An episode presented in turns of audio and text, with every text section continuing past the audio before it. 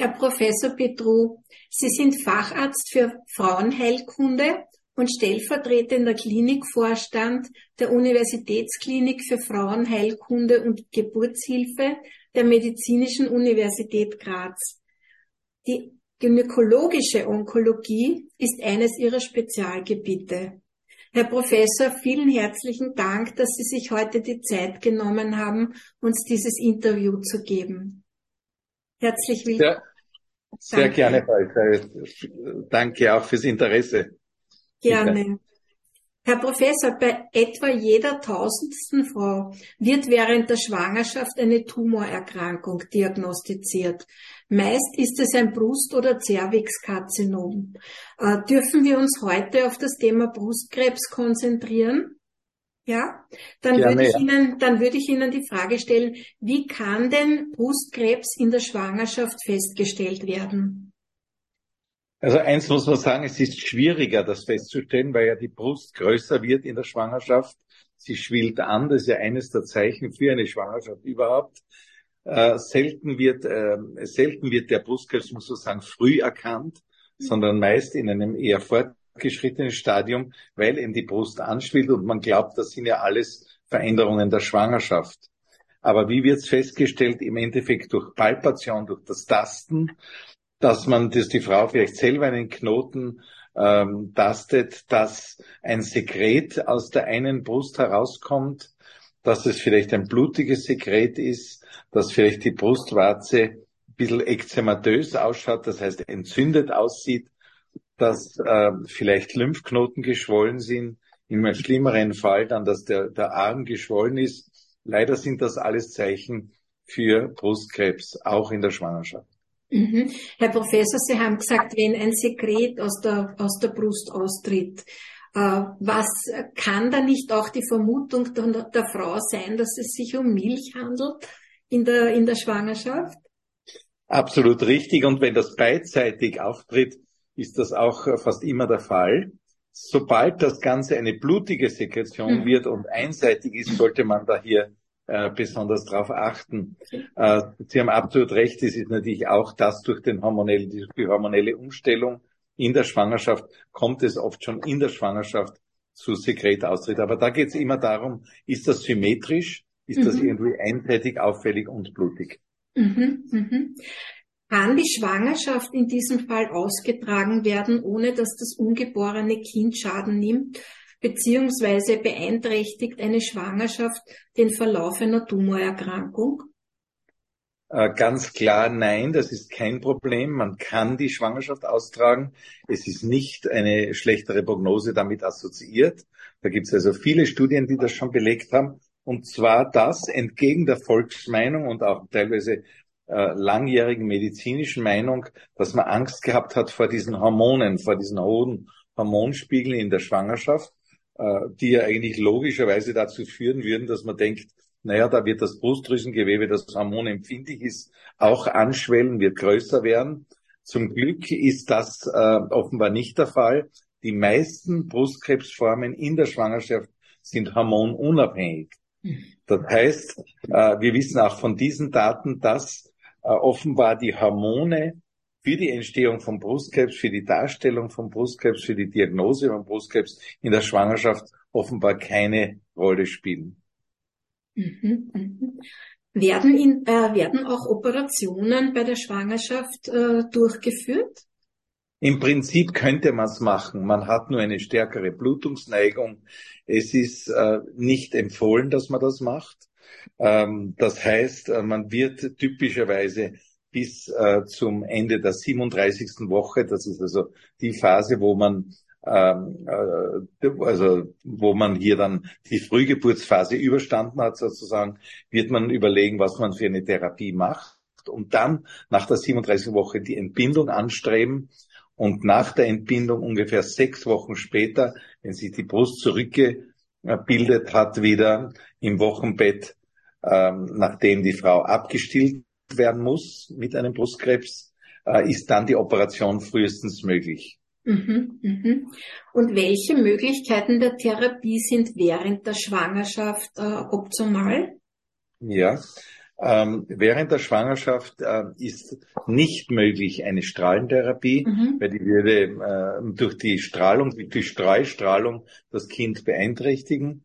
Es ist während der Zeit eine äh, Chemotherapie möglich. Und vielleicht lassen wir noch zum dritten Punkt kommen, eine Antihormontherapie, also eine Hormon äh, ist natürlich auch in der Schwangerschaft nicht möglich. Aber bleiben wir jetzt bei der Chemotherapie. Mhm. Die Chemotherapie ist möglich und zwar ab der 13. Woche. Warum 13. Mhm. Schwangerschaftswoche?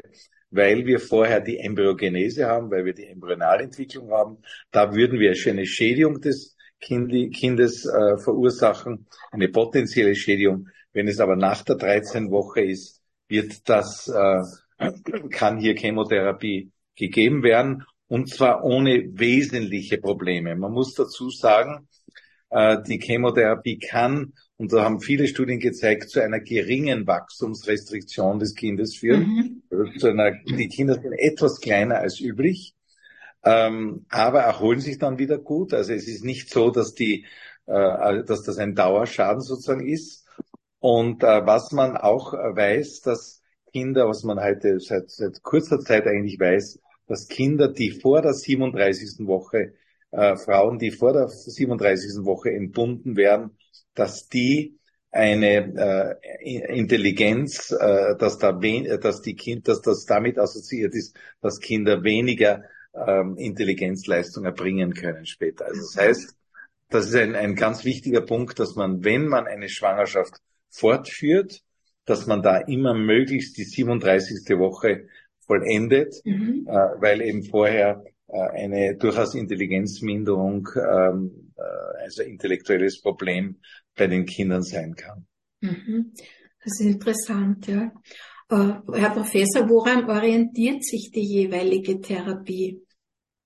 Also man muss sagen, in der Schwangerschaft wird man auch bei einem hormonempfindlichen Brustkrebs, das sind ja 70 bis 80 Prozent aller äh, Brustkrebsformen generell, äh, wird man da trotzdem nicht, auch wenn die hormonell positiv sind, wird man nicht antihormonell behandelt. Das habe ich ja schon erwähnt. Ja. Deswegen bleibt uns eigentlich nur die Chemotherapie üblich, übrig oder dass man sie operiert oder und zwar entweder gleich oder irgendwie in der Phase der Schwangerschaft. Das im Endeffekt bleiben nur zwei Dinge. Entweder ich mache gleich die Operation, ähm, was prinzipiell möglich ist, mit der, mit der Blutungskomplikation der vermehrten und wahrscheinlich äh, auch das kosmetische Ergebnis nicht so gut und die zweite Form der, der Chemotherapie. Das heißt, im Endeffekt bleibt uns in der Schwangerschaft realistisch die Chemotherapie. Mhm, mh. Sie haben es schon beantwortet. Meine nächste Frage wäre gewesen, welche Therapie soll nicht während der Schwangerschaft erfolgen? Das ist die antihormonelle Therapie im Falle des Brustkrebs. Gibt es noch eine, eine Therapie, die während der Schwangerschaft nicht äh, erfolgen soll? Also man wird auch nicht diese heute durchaus üblichen Immuntherapien machen. Mhm. Das heißt, diese HER2-gerichtete Therapie oder auch Checkpoint-Inhibitor, wie wir sagen. Mhm. PDL1-Hämmertherapie wird man auch nicht machen. Und wie ich vorher schon kurz erwähnt habe, auch keine Strahlentherapie. Ja. Also das ja. sind Dinge, die fallen aus. Mhm. Mhm. Herr Professor, wie lange vor dem geplanten Geburtstermin sollte keine Therapie mehr erfolgen? Also Chemotherapie oder? Mhm. Also wenn wir jetzt zum Beispiel planen, wir haben in der 38. Woche äh, die, die Geburt sozusagen geplant dann würde man in der 35. Woche die letzte Chemotherapie verabreichen. Das heißt, wir haben hier drei Wochen äh, Zeit für die, äh, für dann die Einleitung der Geburt. Das heißt, damit haben sich, da hat das Blutbild wieder erholt für die Frau. Da ist das Kind auch in keiner Weise mehr äh, so empfindlich, weil die Mutter schützt das Kind ja und ähm, man kann dann äh, diese, äh, diese Entbindung äh, ganz regulär anstreben. Es gibt durchaus Frauen, die auf normalen Weg gebären, das ist nicht immer Kaiserschnitt. Mhm. Wir können auch eine Einleitung der Geburt erfahren, wie es andere Frauen auch erfahren. Sie können Wehenmittel äh, bekommen, wie andere Frauen auch. Aber wichtig ist eben, dass das mindestens drei Wochen nach der letzten Chemotherapie erfolgt. Mhm, mhm. Äh, und gibt es bei Krebspatientinnen einen anderen Entbindungsmodus oder läuft alles ganz genau gleich ab? Ja, also im Allgemeinen muss man sagen, dadurch, dass sehr viele ähm, sehr viele Patientinnen natürlich auch programmiert sind auf Kaiserschnitt, äh, ist natürlich sehr oft auch Kaiserschnitt, ja, weil, weil das sind alle irgendwie beruhigter. Hat mhm. keinerlei Vorteil. Äh, ich kenne Patientinnen, die natürlich hier auf normalem Weg das Kind bekommen haben. Ähm, aber es hängt auch ein bisschen ab äh, von der Information der, der Ärzte, die da hier tätig sind, der Gynäkologinnen, Gynäkologinnen, Gynäkologen. Und wenn da jemand ganz drängt, ja, machen Sie zur Sicherheit einen Kaiserschnitt, dann wird die Frau das machen. Aber im Prinzip ist das nicht gerechtfertigt. Aber es gibt nicht auch Frauen, die sagen, ich bin durch die Chemotherapie irgendwie so geschwächt, ich mhm. möchte, dass das jetzt alles programmiert abläuft. Da verstehe ich schon auch die Frauen, die sagen, na, machen Sie mir bitte einen Kaiserschnitt, ich bin durch die Chemotherapie noch ausgelaugt. Mhm. Mhm. Herr Professor Petru, Sie haben uns jetzt schon so viele Fragen beantwortet. Gibt es irgendetwas von Ihrer Seite, was Sie gerne Betroffenen mitgeben möchten oder was Sie denken, das wichtig wäre zu wissen für Betroffene? Mhm.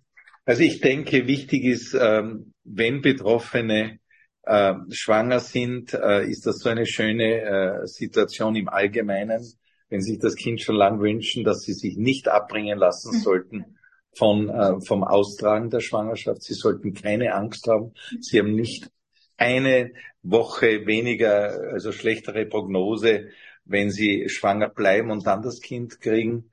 Äh, ich glaube, das sollte sie äh, beruhigen, dass das Nutzen durch ein Kind äh, immunologisch ist so entscheidend, dass ich sehr, sehr befürworten würde, dass man da absolut Vertrauen hat in den eigenen Körper, dass man äh, als, äh, für die Geburt äh, alles sozusagen äh, zur Verfügung stellt dem Kind, dass es dem gut geht und äh, dass man daher sich nicht abbringen lassen sollte, äh, wenn man ein Kind sich wünscht, dieses zu kriegen. Ich akzeptiere selbstverständlich den Wunsch von Frauen, die sagen, ich bin so belastet dadurch, ich möchte einen Abbruch, vor allem wenn das eine frühe Schwangerschaft äh, Woche ist, dass man sagt, ich möchte eine Abtreibung, aber ich finde, da sollte man sie aufklären, dass die Abbruch, der vorzeitige Abbruch nicht mit einer Verbesserung der Prognose assoziiert ist. Dann überlegt sich die Frau vielleicht doch, mein Gott, ich möchte doch noch ein Kind, hätte man das immer gewünscht. Jetzt ist halt leider der Brustkrebs dazwischen gekommen. Herr Professor Petru, ich bedanke mich für diese wunderschönen Abschlussworte. Äh, ich hoffe, wir können ein weiteres Interview zum Thema Cervixkarzinom machen während der Schwangerschaft. Äh, ich bedanke mich ganz, ganz herzlich für das aufschlussreiche und informative Interview. Ich wünsche Ihnen noch einen schönen Tag und viel Erfolg und ich hoffe, wir sehen uns bald wieder. Danke auch Ihnen für, für Ihr Engagement in der Situation. Danke. Danke herzlichst. Wiedersehen. Gerne. Sehr gerne. Wiedersehen.